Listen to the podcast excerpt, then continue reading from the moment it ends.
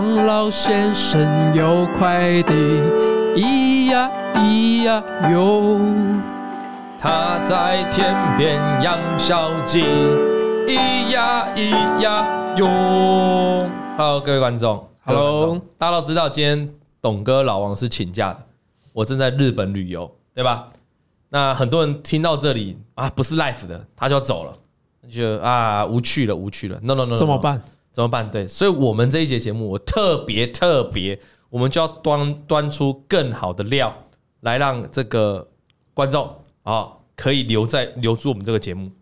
今天我们要聊什么？今天我们要聊 Vick，Vick 作为一个产业分析师，他最早最早以前刚踏入社会的时候，大家知道是哪一个产业吗？就是 LED 发光二极体。发光二极体。对。那所以今天我们直接拿他的这个叫他刚才讲老本行啊，我们在录影之前他有跟我说叫老本行拿出来。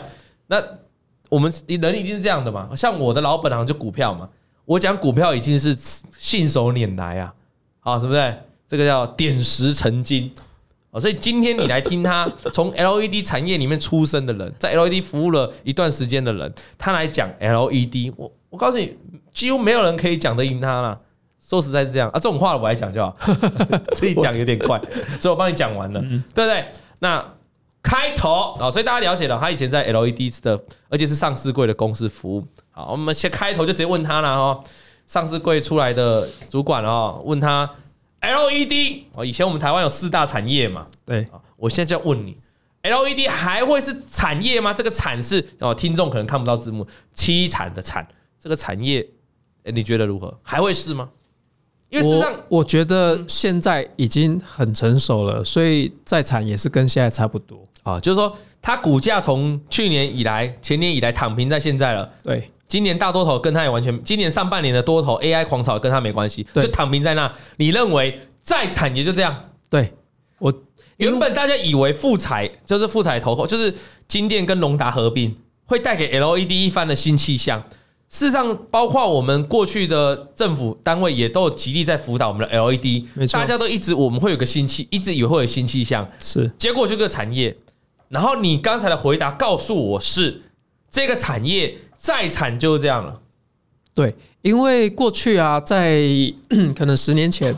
我们陆陆续续有看到一些新的应用嘛，嗯，比如说汽车的应用，嗯哼，哦，车上有很多的指示灯，或是头灯、车尾灯，哦，以前出现那个 LED 车尾灯好帅，一开始是卤素灯嘛，哦，对，然后后来变成 LED 车尾灯，跟在车后面就一直想看，跟着它有没有？对，然后不小心就撞撞上去的，因为那 LED 车，LED 车，不要做梗，你不是小编，我们今天节目 要认真讲，对，那那时候有非常多的。灯可以做替换，哦，然后后来呢，又出现了照明，照明。那大家有没有发现，哦，现在 LED 用在照明的比率越来越高了，不是越来越高，是超级无敌高。对，譬如说像我手上这个有没有 LED？嗯哼，这个多角度这种 LED 啊，它里面已经满满的各式各样的 LED。多角度的 LED 只是上面贴的到处都是，到处都是哦，三百六十度。那有以前这种灯泡型的，灯泡型，灯泡型，大家最常见到啊，直接替换，替换，对不对？你看这个，大家看一下，它就集中，它贴在这上面嘛，哈，集中对对对，集中在这上面，然后透过这个，好去扩散，去扩散，把灯源扩散，把它角度打开，这样子。那这个是他刚才讲说，那。多角度哦，对啊，上面你可以看到每一个地方，它有点替代我们以前像那种蜡烛灯。我也想打开来，这个看起来会是怎样？哎，你说里面吗？我说这个，我把它充电，就是插上电源之后，它会是怎样的感觉？其实感觉就跟后面的这种灯差不多，像类似啊，对啊，非常类似。那过去呢没有，后来呢有，可是替代率已经非常高了。所以大家有没有发现，LED 的厂大厂他们的营业额？其实都维持没有在网上做很大成长，很稳定的。目前呢也没有看到新的应用哦。然后可是呢，大厂啊在竞争力上面还是有的。比如说在一些比较难认证的一些应用上面，他们还是维持很好的竞争力。例如车用嗯，车用的大家都知道，车用的认证不容易，所以做进去需要时间。然后做进去之后呢，又可以卖很久。嗯哦，那有很多的型号，有很多的应用在车子里面是要慢慢慢慢的渗透，但是不会有这种就是忽然间爆发性的成长。所以我在看 LED 产业的部分呢，如果单纯是以封装以下哦到应用的部分，我觉得这市场是已经渐渐成熟了。哦，那他也不会是渐渐成熟，对，他已经渐渐成熟，我觉得是已经很成熟。对，他也不会有就是像红海的竞争一样。哦，价格是越来越低，没有错。但是呢，不会像过去的四大产业哦，DRAM 嘛，然后 TFT 太阳能跟 LED，嗯，那种四大产业，大陆大量的资本支出哦去做投资，然后把这产业整个杀得很低，是不是已经投完了？差不多，目前我我认为是因为中国厂商或台厂自己都已经资本支出最高峰已经过去了。对，没有错。所以目前就是在稳定中成长，并没有说 有这个跳跃性、爆发性的成长，不太看得见，看不见。那你要看不见这些既有的，尤其是一些大厂既有的市占。既有的这个扣打，然后往下跑也不太可能，就稳在那里，就稳在那里。因为每年的讲讲讲照明好了，每年的路灯照明啊，每年的家用照明，就是这个就是这个份额嘛。对，这个销量都算得出来的嘛，产量就是你不会突然说你要多一堆照明嘛，嗯，对吧？就像以前的飞利浦、欧司朗他们的传统照明还是一样，份额就在那边。对，然后逐年稳定成长。是是是，因为因为大家思考啦，LED 为什么是一个成熟的产业？很诶，我我基本上。Vic 讲的比较含蓄，我觉得是一个太很成熟的产业了，因为基本上现在家里哦，要找到不是 LED 灯的，我觉得越来越少了。是很而且很多的消费者都一开始他家可能还不是 LED 哦，但他去大卖场，人家会跟你说啊，你要不要考虑用 LED？因为 LED 真的有好几个特色，用不坏，用还还有效率高，省电，效率高又亮，对啊，对不对？掉下来不会受伤，不会不会碎裂。我讲一个安全，我讲一个以前哦。天花板呐、啊，我们这生活经验，以前这个天花板我们装潢啊，它不是有上面一颗圆圆的灯吗？对，因为我不是装潢，吸顶灯，不知道那是那吸顶灯。OK，那以前其实是要插一颗灯泡啊，对，最早是卤素灯泡，好，最早是卤素灯泡，然后你要继续串嘛，对，那就很容易坏。那你要爬上去那么高就很麻烦，所以年限你要你会希望它可以实现久一点，然后灯光亮一点。那后来就发，所以后来就发明了这个，这个就是上面你刚才说的，里面就放上 LED 嘛，哈，那就变成 LED 的灯泡灯，对啊。但是现在更进步喽。现在就是一整组，就直接上面贴 LED 上 LED 上面就直接贴成 LED，类似像这样把它贴上去，就直接一整颗。它也不是做这种，它也不是做这种灯泡的造型了，它直接一个圆盘。对，我直接塞进去，对，啊，它就是发光了。吸顶灯，它就是要吸顶灯。然后你说吸顶灯，那我刚才讲以前是要挖洞，挖一个洞把那个灯泡塞进去。对，哦，我觉得就现在已经模组化了，这个模组化，对，它已经一整片，然后外面造一个。我那个外形是照上去，它就就 OK 了，就 OK 了。对，然后我觉得它年限也拉很很，我就不会很常在换灯泡。对，我觉得它年限就很很很久。好，那我以前是不知道，我大概三四年前我不知道这个东西，我以为我那个上面那个灯那个那个装饰坏掉，我以为我要把它拆下来，然后去买一颗卤素灯泡回来装，就一发现我说，哎，怎么是一整组的？它没办法贴，它就是一整组，你知道吗？只要放上去嘛，因为整个是 LED 的模组嘛，整个放上去就觉得。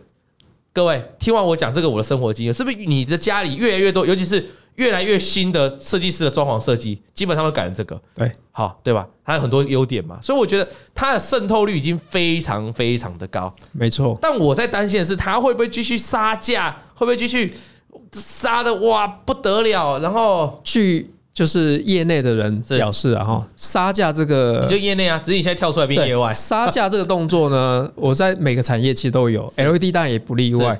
但是呢，就是撑不下去的厂商就会慢慢被淘汰。那相对的，撑下去的厂商，它的获利就是稳定在那边。说实在，也真的淘汰蛮多家的。以前台股很多，要么就被并购，要么就淘汰，还买一大堆嘛。哈，那所以 Vic 给了我们一个很很很直觉的呃很直接的一个结论，就是他认为。要有大药性的成长，在这几年这几年短期比较难，但是你要它再往下再蹦蹦蹦，也很难看见的。它就是个非常稳定，对，就像我觉得今年就是一个很好写的，今年就是股价就躺在那，就躺在那了，你知道吗？中间有一些就是波澜，是题材题材，像 Mini LED 是这种题材，但是对实际的应用还实际营收贡献还有限。好，所以你刚才也提到了，我们刚才就要讲哈。即便是一个很成熟的产业，我相信对于他们老板也好，或者对他们的这个产业的人员也好，研发人员，他们也想要希望这个产业可以跳脱出来，不要变那个惨。他们也希望在惨当中，或在所谓成熟产业当中，可不可以有一点亮点？他们可会？他们也会想说，有一点亮点可以做突破，嗯，对吧？就我们知道，电信产业也是一个成熟产业啊，是对。可是他们也是不断想要在创新，对，好提供新的服务。那我现在就是要问你，就说好，当我们确定它是一个很成熟的产业了，但是可能最高峰的资本支出都已经过了。你说你要在大家疯狂的比拼杀价、流血竞争，可能也比较难了。嗯，就是说你一颗 LED 灯泡，好 LED 的模组灯，你在外面买那个价格，确实好像波动也不大了哈。对，如果以我个人越来越低价，很很过去这灯泡一颗可能两三百，对，现在可能八十块，大家都觉得贵，对。对，可是也会相对越来越稳。好，那现在我要问你，就是呃，有没有什么一个亮点是 LED 这些产业它可能可以去发展的一个方向，或者说他们未看到的未来在哪里？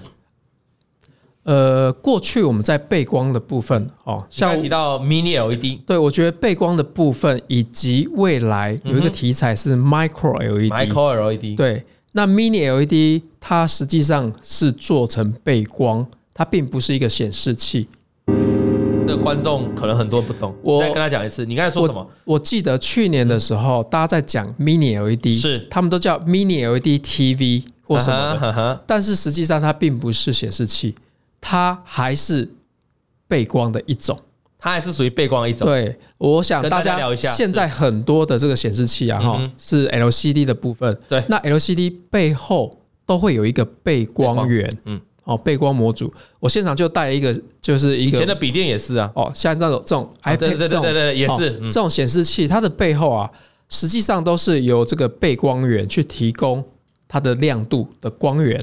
好，这个是一般你看到的那种小装置啊，或者是显示器。对，啊，后面它有个背光的。它背光的部分在哪里呢？我们看到这边有一条哈，这种是就是侧色型的哈，它只有一条 LED 在这边哦，有大家看到橘色的部分。那这边有 LED 提供光哦，白光哦，提供 LCD 这个白光。那后来 Mini 它可以有那个颜色出现。对，这个光源呢，透过液晶啊，还有这个我们看到这边导光片哦，是布满整片背光。导光片的后面呢，哦，导光片的后面来，我们看一下哦，我们把它拆开。哦，透过导光片之后呢，拿到这一块来，还有拆啊，扩，必须给你拍手。还有扩散膜，打光片后面还有扩散膜，你要拿过来。点，观众看清楚了。导光片后面有扩散膜，还有滤光片，滤光片。哦，然后到液晶，到液晶，那还有大家看到了一个荧幕，其实它组成是有很多的，多包括面板，这是传统的 LCD 哦，传统 LCD 的部分。嗯哼，那后来呢，大家背光源的部分，为了控制它能够区域的亮光是。或是关灯，嗯哼。好，所以用 Mini LED。那 Mini LED 呢，就是把刚才的背光源铺满整个背光，让它能够每个地方都有 LED，可以去控制它开跟关。原本是一条，原本是一条，透过导光板哦，让整片发光。对。但是你这时候开跟关哦，开跟关，它都是整个整片的嘛？没有，开跟关是透过液晶去做旋转的。嗯哼。那个液晶有时候哈会漏光。哦哦。所以我们看到的对比啊，所谓对比就是。亮跟暗的这个比例啊，黑的地方如果很黑哦，白的地方很白，那我们就看到它的对比度很高。嗯哼，哦，那过去呢，这种侧色型的就没办法做到这么好的效果，这么好的对比，所以就开始使用 Mini LED 把它铺满整个背后，让它作为背光源的区域控光。比如说，如果我们只有中心点哦，Apple 的图案是要亮的时候，大家有没有发现？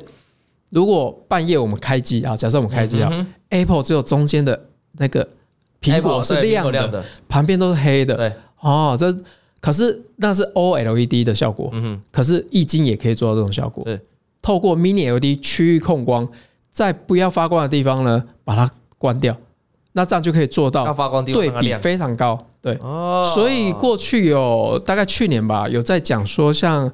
MacBook Pro 啊，或是像 iPad Pro 这种高阶的哦中中尺寸或大尺寸的面板，背光就可以改成 Mini LED 的背光源。所以 Mini LED 就这样产生这样出现的，对，没错，它是为了来让整个光源的对比度可以更好，想要让更好控制哪个地方我要让它亮，哪个地方我要让它暗。对，对比过去就一条，然后透过导光板就有长比较大的差距。对，所以这就是 Mini。那你觉得未来的应用，因为它听起来似乎就是可以跟 AMOLED 来做个对比哦。可是 OLED 也在进步，嗯，OLED 也在进步，所以 OLED 后来呢，它进步到说，慢慢的这部分呢，寿命的部分、烙印的部分。哦，然后还有尺寸的大小的部分，最早是手机都还会烙印，还有它的寿命的部分嘛，哈，烙印寿命嘛，还有尺寸大小部分，它也一直在进步，所以后来有出现类似像是 Micro OLED 的部分，嗯，所以慢慢的 Mini LED 也遇到了压力，所以有现在有一个很大众的使用是在 Mini LED，那是为了取代以前的这个背光背光源，啊，但是它其实也是个背光源，对。然后现在又在跨到，因为它的强劲的对手听起来就是 AMOLED 嘛，对不对？对，所以他就为了要跟它对抗，后来就要必须走到更高端的一个 Micro LED。哦，那跟大家解释一下，大家可能不清楚，就是为什么叫有的叫 LED、Mini LED 跟 Micro LED。哦，那传统的一般我们看到的，像这里面啊，它都有一个 LED 的，欢迎拿给大家看。哦，它都有一个 LED 的晶片。对，这这个 LED 的晶片呢？实际上不是我们看到这个这个大小，LED 的晶片大概是零点三 millimeter，非常的小哦。它这个封装在封装起来，封装在这里就变很大，看起来你眼睛看得到。可实际上呢，如果是直直接把精力放前面是非常小的，嗯。但是呢，做 mi 做到 mini LED 的话，我们必须要更小，我们更小，譬如说到一百 micro millimeter 哦，一一百 micro。一百 micron 大概多小呢？大家可以想象一下，大概就是头发的直径。我的头发的直径就是要做 mini LED 的那个晶粒的大小。对，那如果说我们能够把这个 LED 的晶粒再做到更小，譬如说再小五十或是更小哈，微型对不对？更小的晶粒。对，那这样的晶粒呢，在如果把它全部拼凑在一起的情况下，肉眼已经无法分辨。每一颗晶粒在发光还是因为它太小了，因为太小了，它就可以整面性的做成一个显示器。嗯，所以 Micro LED 就是直接是一个显示器，它不是背光了。所以 Micro LED 到 Mini LED，除了它们这晶粒体积大小的改变以外，重点是它产生的方式不一样，它它产产出来的应用不一样。对，Mini LED 还是只只限于背光源，但是 Micro LED 因为小到它可以当做我们的。显示器的像素，你是看不出来，对，看不出来。比如说，我们一个四 K 的电视，哦，四 K 电视大概是八百万像素嘛。那这个 Micro LED 呢，它每一个像素里面会有三个颜色，比如说 RGB 三个颜色。那八百万像素乘以三，就是两千四百万个 Mini LED 在这个面板上面。那要怎么把它放进去？哦。这就是目前他们遇到的比较大的。我先说，那要放几个进去？我先一个问，要先放几个进去？要达成这样的像素，放两千四百多万个。就是你刚才算完的两千四百万个要放进去。对，然后让它变成一个你看到的荧幕。对，没有。怎么放？来，这个东西呢，在他们专业术语叫做大量巨量转移。巨量转移，巨量转移。那这是一个挑战。嗯，哦，这是一个挑战。听的我也觉得是挑战。对，因为你巨量转移需需要时间嘛。是。然后这种产能就会变得很少，嗯，那价格就会变比较高。对，然后也有一个问题，嗯，这么巨量的哎，min 那个 micro LED 在这个板子上面，如果发生了失效、损坏，怎么维修？对不对？所以这是目前 micro LED 还没有真的大量在市面上见到的原因。我觉得光良率就是一个很大的问题耶。你这个你知道两千四百万。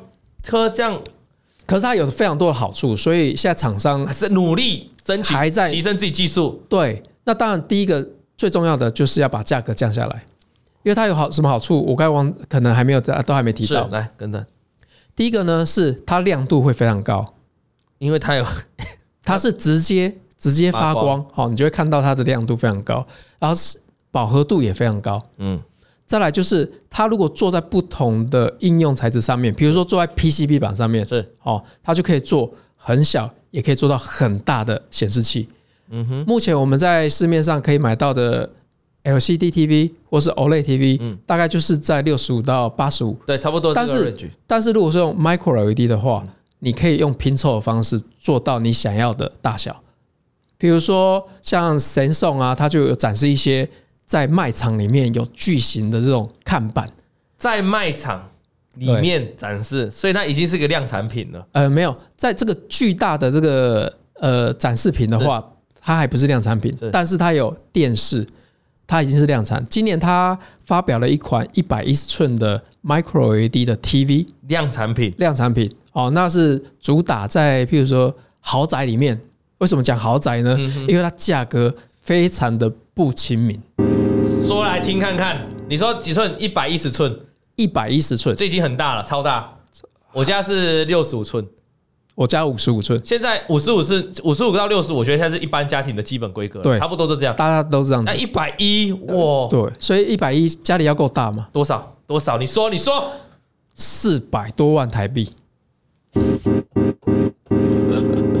你在恭喜啊！四百万越南越南币哦。这个他锁定的族群哦，就买得起这个的哈，通常搞不好连周边的音响都比这贵。所以我觉得它，我是知道电视越大越贵，对，但是因为它用了 Micro LED 的技术，是，所以就超级贵，超级贵，要到四百。哎，你知道小米有出一百寸的电视吗？在中国，知道，很便宜，你知道吗？我我不知道这些价格多少，就好像十万吧。哦，这么便宜，真的很便宜，技术不一样，对，技术不一样，技术不一样。嗯，但是呢，但是未来呢，他们对价格的部分呢，哦，就是国内厂商嘛，他说未来五年呢。目标就是减少百分之九十五的价格哦，那就差很多了呢。对，四百万减少精力的部分，那模组的部分当然是另外算。精力的部分价格减少百分之九十五。你你刚才好像讲一个东西被我打断，你说为什么他要卖这么贵？他们老板他们公司的思考是哦，因为能够有人会买单吗？哎呀，听说今年有卖出去不少台。对不起，我道歉。道歉，今年卖出去蛮多的，哎，对啊啊，可是所谓的多哈是那个，那为什么数量还是很少？公司是怎么样思考？觉得这个四百万卖得走？因为他们觉得他卖便宜一点，譬如说八十万也没有人会买嘛，所以卖高高端一点，我觉得呃，有些人他家里的音响比这个还贵，所以他买一台呃一百一十寸放在家里。哦，啊，合理啊，一音响都花一千万了，对，音响可能就一千万了。对，以前玩音响的人不是都花好几百万在买，对对对，那个音响吗？所以他锁定的族群就是，因为其实现在目前产能还是非常低，因为刚才提到嘛，巨量转移这部分要突破，那能做出来啦，产能现在它是做得出来，但是要慢慢做啦。对，哇，那我觉得这也是一个很重要的概念呢，就是说，就跟跑车一样啊，那个跑车如如。跑车有时候都很贵啊，一两亿的，你会想过谁在买？就是有人会买啊，还要排队。他他已经买到那个 level 了，他那就买两三亿的嘛。那你这个电视就像讲，你看豪宅，他如果音响啊或整个装潢都花两三千万，他可能再买个电视四百万，对他来说无所谓，对吧？那重点是这个 Micro LED 的电视有真的你，我问你啦，那人家买是人家的事嘛？是你觉得它有值这个价钱吗？以现在技术，以现在的水准。我觉得一般人不会去考虑这个产品。目前，它一定必须要把价格压低，不然它 CP 值太太低了。那我问你，你刚才说他们想压低到九十五趴，把成本 cost 下来到九十五趴，你觉得有可能吗？我觉得未来是有可能的。如果说厂商的这个产能能够开出来的话，哦，然后再把这个巨量转移的技术就克服，我觉得价格会逐年越来越低。你觉得它最大的挑战在哪？我觉得它最大挑战就是在巨量转移以及维修啊，大概是这样。维修维修可能也包括它良率的问题啊。对，因为太量太多了，所以你良率必须要提高。对，然后再就是转移的部分，有很多技术陆陆续续都出现。如果你一台机这么贵，那你万一一下哪里一下哪里坏，精力又那么多，哇，那真的有点麻烦哈。呃，对啊，除了可是除了这么。大尺寸的以外，其实小尺寸也在发展中哦，也在发展。对，其实呃，Micro LED 有非常多应用的地方，例如，你就把它想象成显示器，嗯哼，哦，但是它有非常多的特性，比如说它有可以做成，如果它放在 TFT 上面的话，它可以做成半透明的啊，而且透光度非常高。过去 OLED 也可以做到这样的效果，但是大约透光度大概三十 percent 左右，可是 Micro LED 可以透到六十五到七十，把它贴在上面。我举个例好了，比如说我们在开车的时候，前面是一个挡风玻璃，是挡风玻璃上面，如果说用是 Micro LED 去做显示屏的话，你可以看清楚路面的状况，也可以看很清楚你的行车资讯，是。比如说导航啊，或者是就时速，就不用再拿现在那种抬头显示器一块板子这样子啊。对，过去我们想要把很多的荧幕坐在车上，但是怕。阻挡到我们的视线，对，那安全的疑虑，比如说后照镜，电子后照镜是不是要把荧幕移进来？对，那上次提到红海是。科技日，它的电子，它的电那个后视镜是用电子的，可它里面放了两个荧幕，嗯，如果它可以做到玻璃上面，哦，那整个科技的感觉，哦，做到玻璃上面就。直接马上就看得到左右两边了，会比较安全的，我觉得。对，因为有些人不太习惯那个。它目前是有两块显示屏，可是你还是要看啊。对，就你还是要眼睛还是要还是要瞄啊。对对对。然后除了这以外呢，它还可以做到，譬如说小尺寸的呃移动装置，比如说过去啦一直在传说 Apple Watch 要换，可是一直都没有换。嗯。那像这种小尺寸的就非常适合，未来小尺寸也会先推出。因为成本也是比较低嘛，对，然后整个工法也是比较简单嘛，对，因为这种电子产品嘛，然后它在这种单价下，它就有办法慢慢接受使用 Micro LED 的显示屏。所以你的意思是说，很多现在是液晶的情况，未来都可以被 Micro LED 给所有都可以被所有显示的部分，甚至有些啊，应该是讲你讲对，是显示的部分，就那个地方，即便它原本这个材质不是不是这个易经，对，我要把它变成显示。也可以做到。是，还有一个很特别的，嗯，比如说最近，呃，Apple 有出那个 Vision Pro，嗯，VR 设备，对，VR 设备，Vision Pro，像这种 VR 设备，它慢慢要做越来越轻巧，嗯，如果说你的显示的部分可以转换成像这种 Micro LED，哇，哇，那很轻巧，因为像你刚才，你甚至等于是直接是它就可以自发光。我在今年的半导体展的时候，我有去就是一个厂商的。摊位上面看，它现场就有展出一个 VR 的眼镜。嗯哼，那这 VR 的眼镜，它就是用一个非常小，大概是呃零点五 millimeter 哦，大概比这个指甲还要再小的这个显示屏。可是它是一个 Full HD 的显示屏哦，嗯哼，非常的非常小，像一个晶片一样。然后它把它放到眼镜旁边做投射到。用光波导的技术投射到镜片上面，跟以前那个 Google 眼镜很像的概念，只是 Google 眼镜后来就停了，但是这个概念是很像的，对，投射的。像它这个显示屏这么小，投射到这个镜片上面，你的眼镜就可以做的非常小。那我现场有去试用，我觉得效果非常好，就是眼睛看出去是看得很清楚的，那你看资讯的部分也是非常清楚，那它就可以做到呃 VR 或是 AR 的效果。对，譬如说 AR，就是你看这个现实现实的场场景的时候，可以在旁边打上一些资讯，就跟我们看电影很像嘛。对，看到你了，你稍微滴滴滴滴滴滴滴，没错，哦，偏好女色啊啊，没有了，年纪几岁？应该是小编了，哎，资料找错人了，资料找错人了啊，对不对？类似这种年纪几岁？没错，嗯，哦，那你说这样子一个要轻量化。它就很适合 Micro LED 的发展，是，而且成本考量也会在现在比较容易被接受。那以后如果越来越便宜，但是很多东西都可以做，只是在一开始还有一些成本压力的时候，还有良率的，就从你会认为是从穿你你的认为是从穿戴式刚式开始。OK，那我再问你哦，那你觉得 Mini LED 还有还有未来吗？还是大概也是这样了？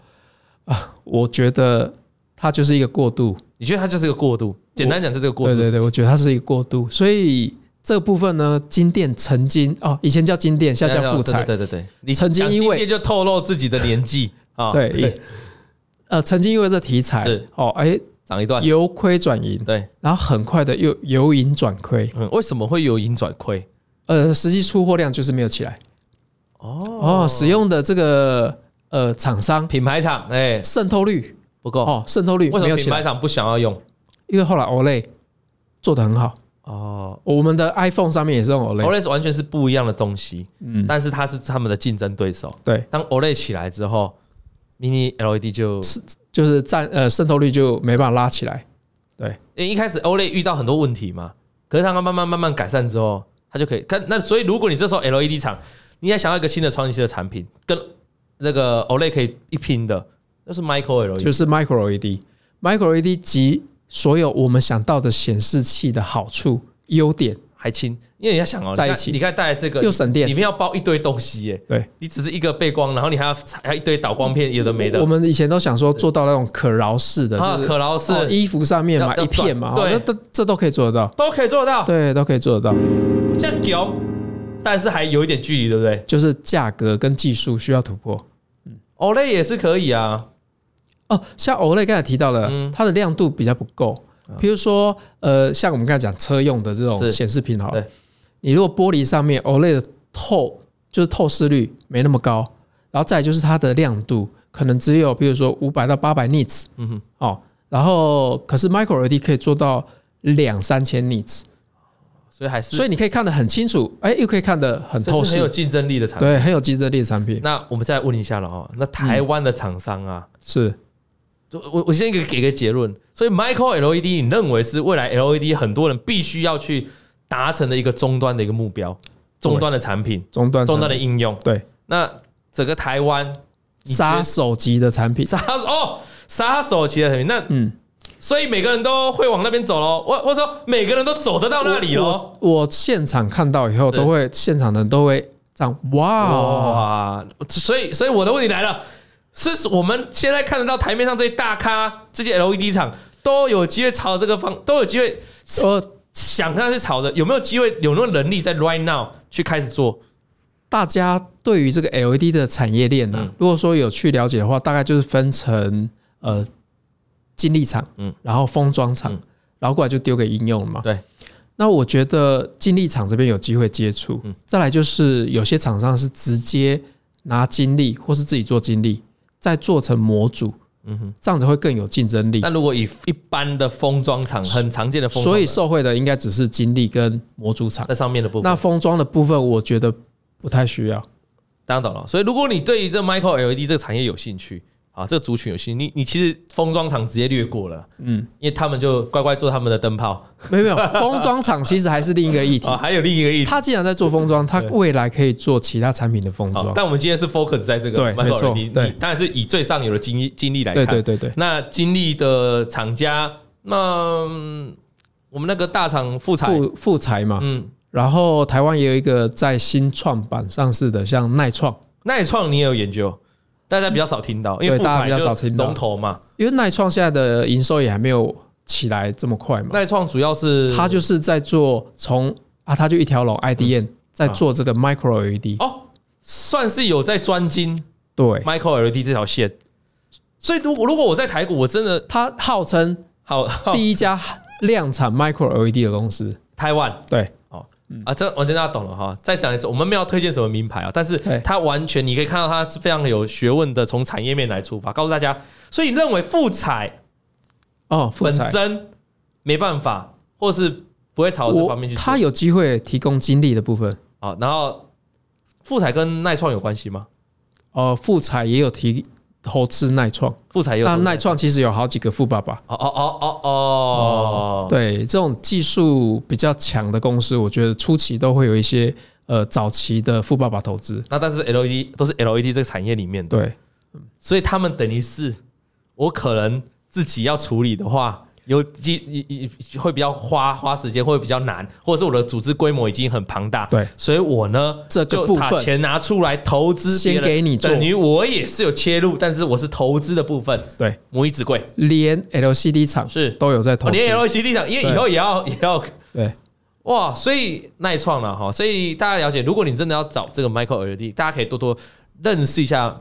这个可以去了解，会比会比我们在还在那边旧的产业啊，这个一光啊，还有哪些啊？哈，有的没的哈，这些去去研究，就可能会比较成于属于那种就成熟型的产业。对，还在发展中的呢，你去研究它，其实蛮多乐趣的。包含你会发现投资的部分是很热络的，是，然后在产品的迭代进度非常的快，然后应用层面非常多，我觉得这蛮有趣，就是可以去关注它。